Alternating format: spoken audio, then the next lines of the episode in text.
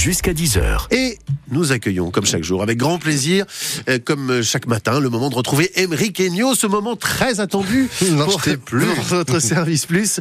Un bon conseil, une astuce, un, un décryptage sur un sujet euh, qui touche de près notre quotidien. Et alors, ce matin, Émeric, vous souhaitez bonjour aborder Lilian, dites-moi tout. un sujet ultra sensible Oui. qui perturbe le quotidien de bon nombre de personnes. Oh là là La transpiration des pieds. Eh oui Lilian, on est comme ça dans cette émission. On aborde les sujets qui fâchent en restant avant tout à votre service. Et bah, c'est vrai que l'hyperhidrose plantaire, ça c'est comme ça qu'on l'appelle, le terme médical pour dire transpirer des pieds tout simplement, peut mettre bah, beaucoup de gens euh, qui en souffrent dans une certaine forme d'embarras évidemment, au-delà du fait que la sensation euh, en soi bah, euh, est déjà pas très agréable à vivre, hein, forcément.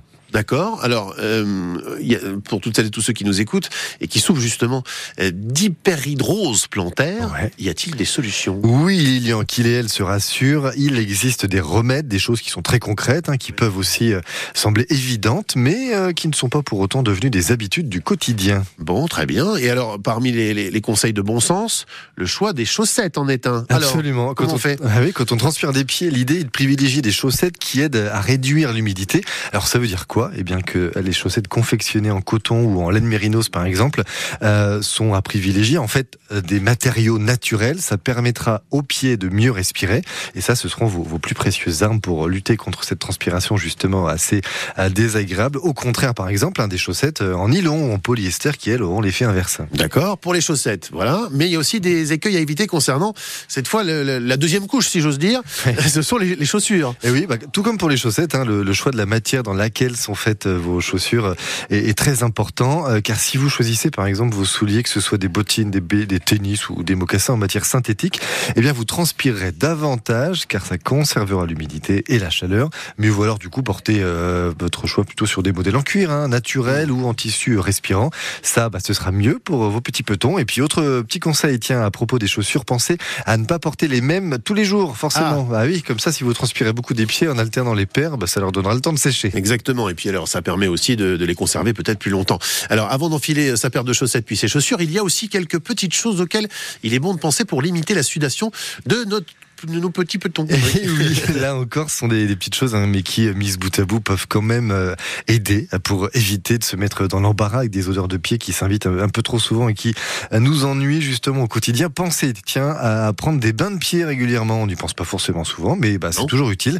Avec des remèdes de grand-mère, c'est encore mieux. Vous remplissez une cuvette d'eau tiède, bon, jusque-là on peut y arriver, et vous mélangez du thé noir ou du vinaigre de cidre de pomme avec justement cette eau tiède. Et cette solution, bah, ça devrait vous aider à réduire la transpiration de vos pieds en contractant les pores de la voûte plantaire. hein, C'est très précis, Ah ouais. remèdes de grand-mère.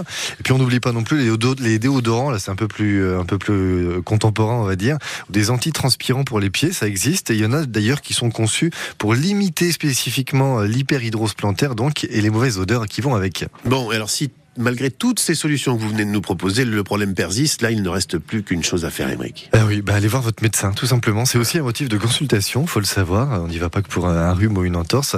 Et il faut pas croire, le phénomène de transpiration, Lilian, euh, transpiration des pieds, j'entends, peut être assez handicapant et difficile à vivre. C'est pourquoi votre médecin, bah voilà, il est au courant de ça. Il pourra aussi euh, vous aider, vous prescrire des traitements spéciaux comme des injections de toxines botuliques ou des iontophorèses. Ah Ça ouais. fait peur. C'est très médical, mais c'est un dispositif en fait qui utilise un faible courant électrique pour faire passer certaines molécules à travers votre peau. Et ben ça, ça joue pour limiter la transpiration des pieds et des mains, faut le savoir. Et c'est c'est évidemment indolore et sans danger. On n'arrête plus le progrès. Alors c'est vrai que ça peut impressionner tout ça, mais en même temps, Lilian, bah voilà, au grand mot les grands remèdes. hein. Et puis comme disait Jean-Marie Bigard, c'est au pied du mur qu'on voit le mieux, bah, bah le mur. Euh, bah, le mur, voilà, vu comme ça, évidemment, c'est sûr. Et tiens, un dernier conseil aussi, moi je le tiens de, de Pierre Dac. Vous avez parlé des bains de pieds, Émeric. Eh bien, Ouais. n'oublions pas aussi qu'il vaut mieux se laver les dents dans un verre à pied que les pieds dans un verre à dents. Voilà, Ouais, merci le bon beaucoup. sens. Voilà, c'est ça, chacun sa citation. merci beaucoup, Émeric. Belle journée. À demain.